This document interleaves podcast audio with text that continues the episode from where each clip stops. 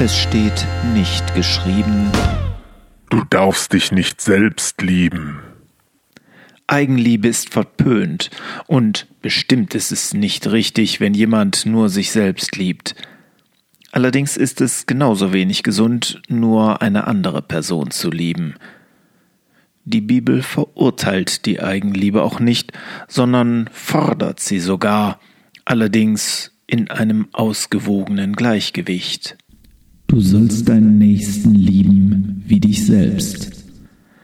Drittes Buch Mose 19, Vers 18. Die viel zitierte christliche Nächstenliebe ist also keineswegs mit irgendwelcher Selbstvergessenheit oder gar Selbstverachtung verbunden.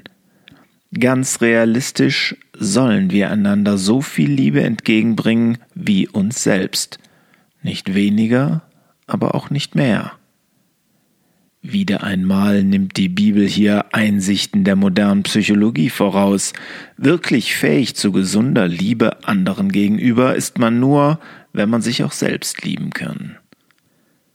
Vielleicht hat die Eigenliebe nur deshalb einen schlechten Ruf, weil man darunter etwas versteht, was gar nicht auf den Begriff Liebe passt. Wenn Menschen die Liebe zu anderen beschreiben, fallen Formulierungen wie vor ihr muss ich mich nicht verstellen. Und er nimmt mich, wie ich bin.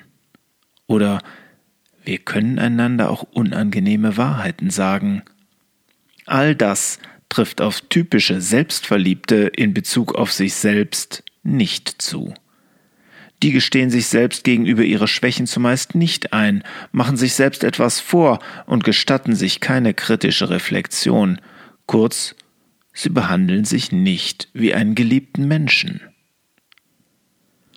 Der biblische Zusammenhang spricht tatsächlich davon, einander nicht zu hassen, sondern zurechtzuweisen.